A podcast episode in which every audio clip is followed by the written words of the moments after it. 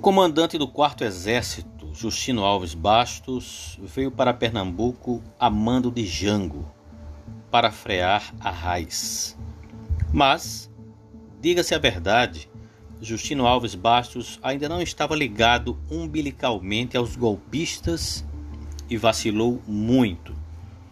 Os coronéis Ibiapina, Bandeira e tantos outros foram os que deram o golpe e Justino teve que baixar a cabeça e aceitar como um fato consumado. E todo o dispositivo militar de Jango foi para a cesta do lixo.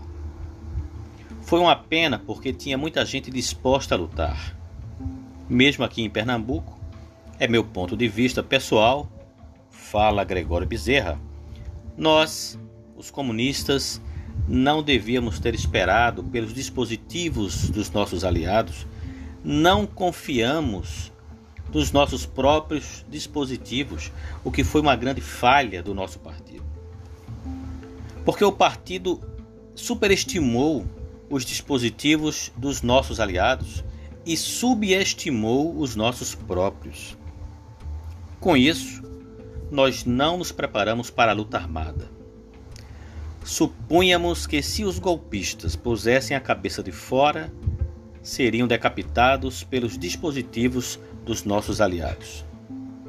Que qualquer partido político pensasse dessa maneira era tolerável, mas o Partido Comunista não podia raciocinar neste caminho.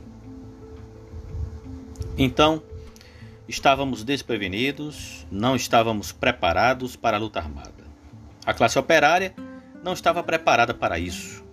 E o resultado é que não foi uma revolução militar.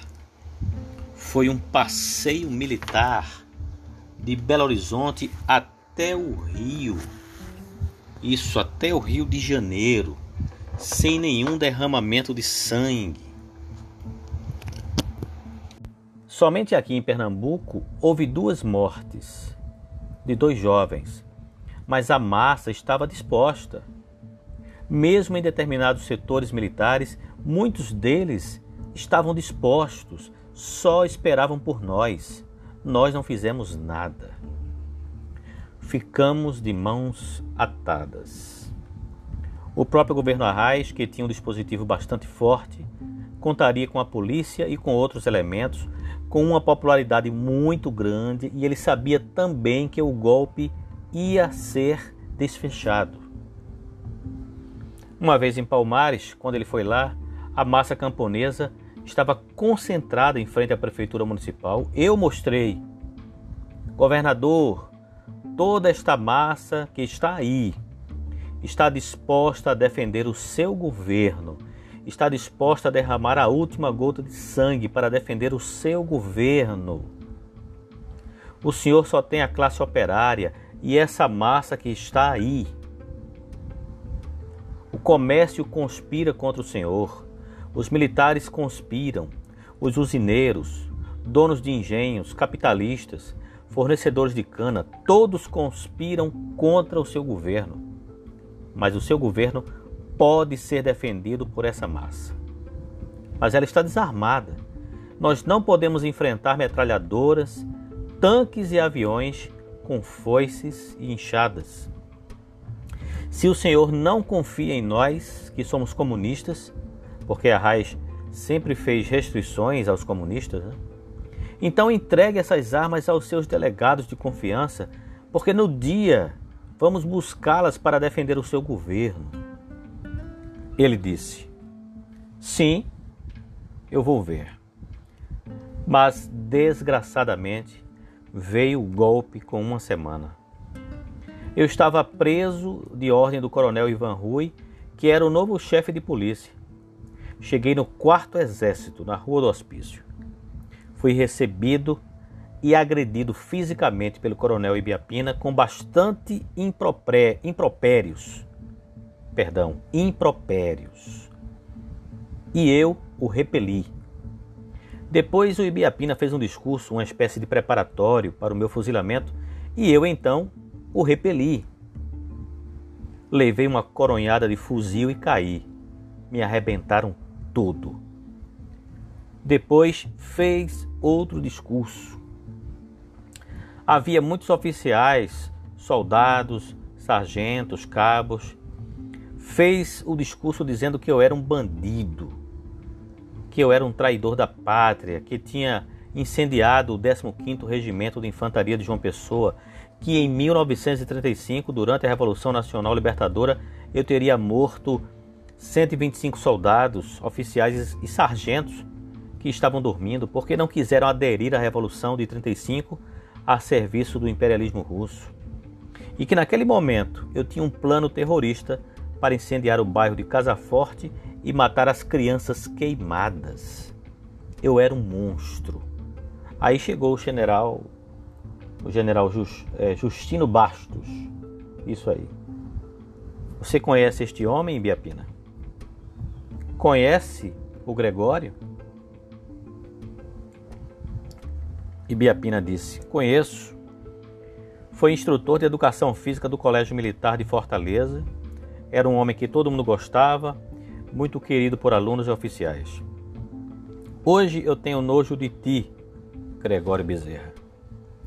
Eu disse: Eu também tenho nojo de todos os fascistas fantasiados de coronéis do exército. Aí, outra coronhada, me arrebentaram todos os dentes. Não ficou só um inteiro. Caí, me levantaram. Justino Alves passou a me interrogar. O que estavas fazendo no campo? Eu disse: mobilizando a massa camponesa para oferecer resistência ao golpe militar que acabou de ser dado, suprimindo a liberdade democrática, a Constituição da República e o governo legalmente constituído. Quais os depósitos de armamento e munição que estão sob a sua responsabilidade? Perguntei eu. Perguntei eu, falava Gregório. Que depósitos de armamento e munição, senhor general. Não os tenho.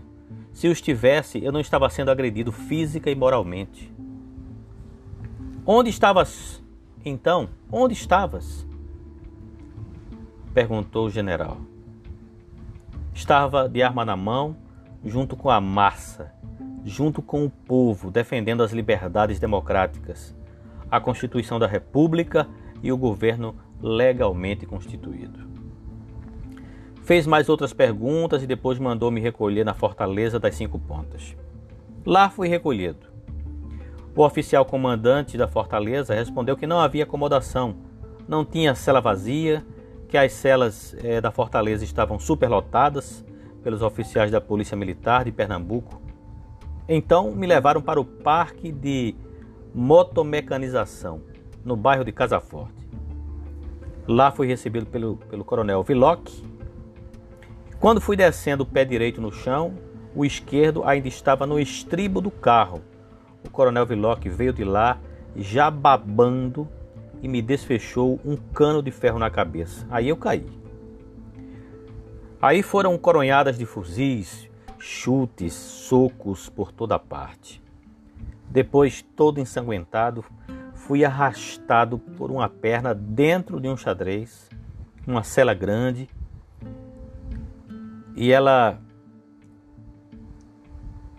Lá começaram as torturas. Os espancamentos, coronhadas de fuzis, chutes, socos e cano de ferro também. Não sei o tempo que demorou esse massacre. Então, o meu estado era crítico. Viloc gritou lá por um, por um militar, Trouxeram três cordas e amarraram no meu pescoço. Cada um puxava para um lado e para trás. Eu ainda fazia contração muscular no pescoço para evitar que a corda me apertasse mais. Aí saíram, saíram me arrastando.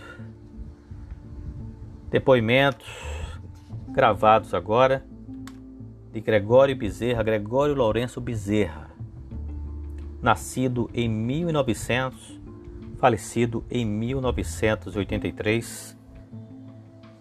Obrigado a todos pela atenção e não esqueçam de acompanhar o Mania de History no blog maniadehistory.com e nas redes sociais. Nós estamos no Twitter, no Facebook, no Instagram e no YouTube.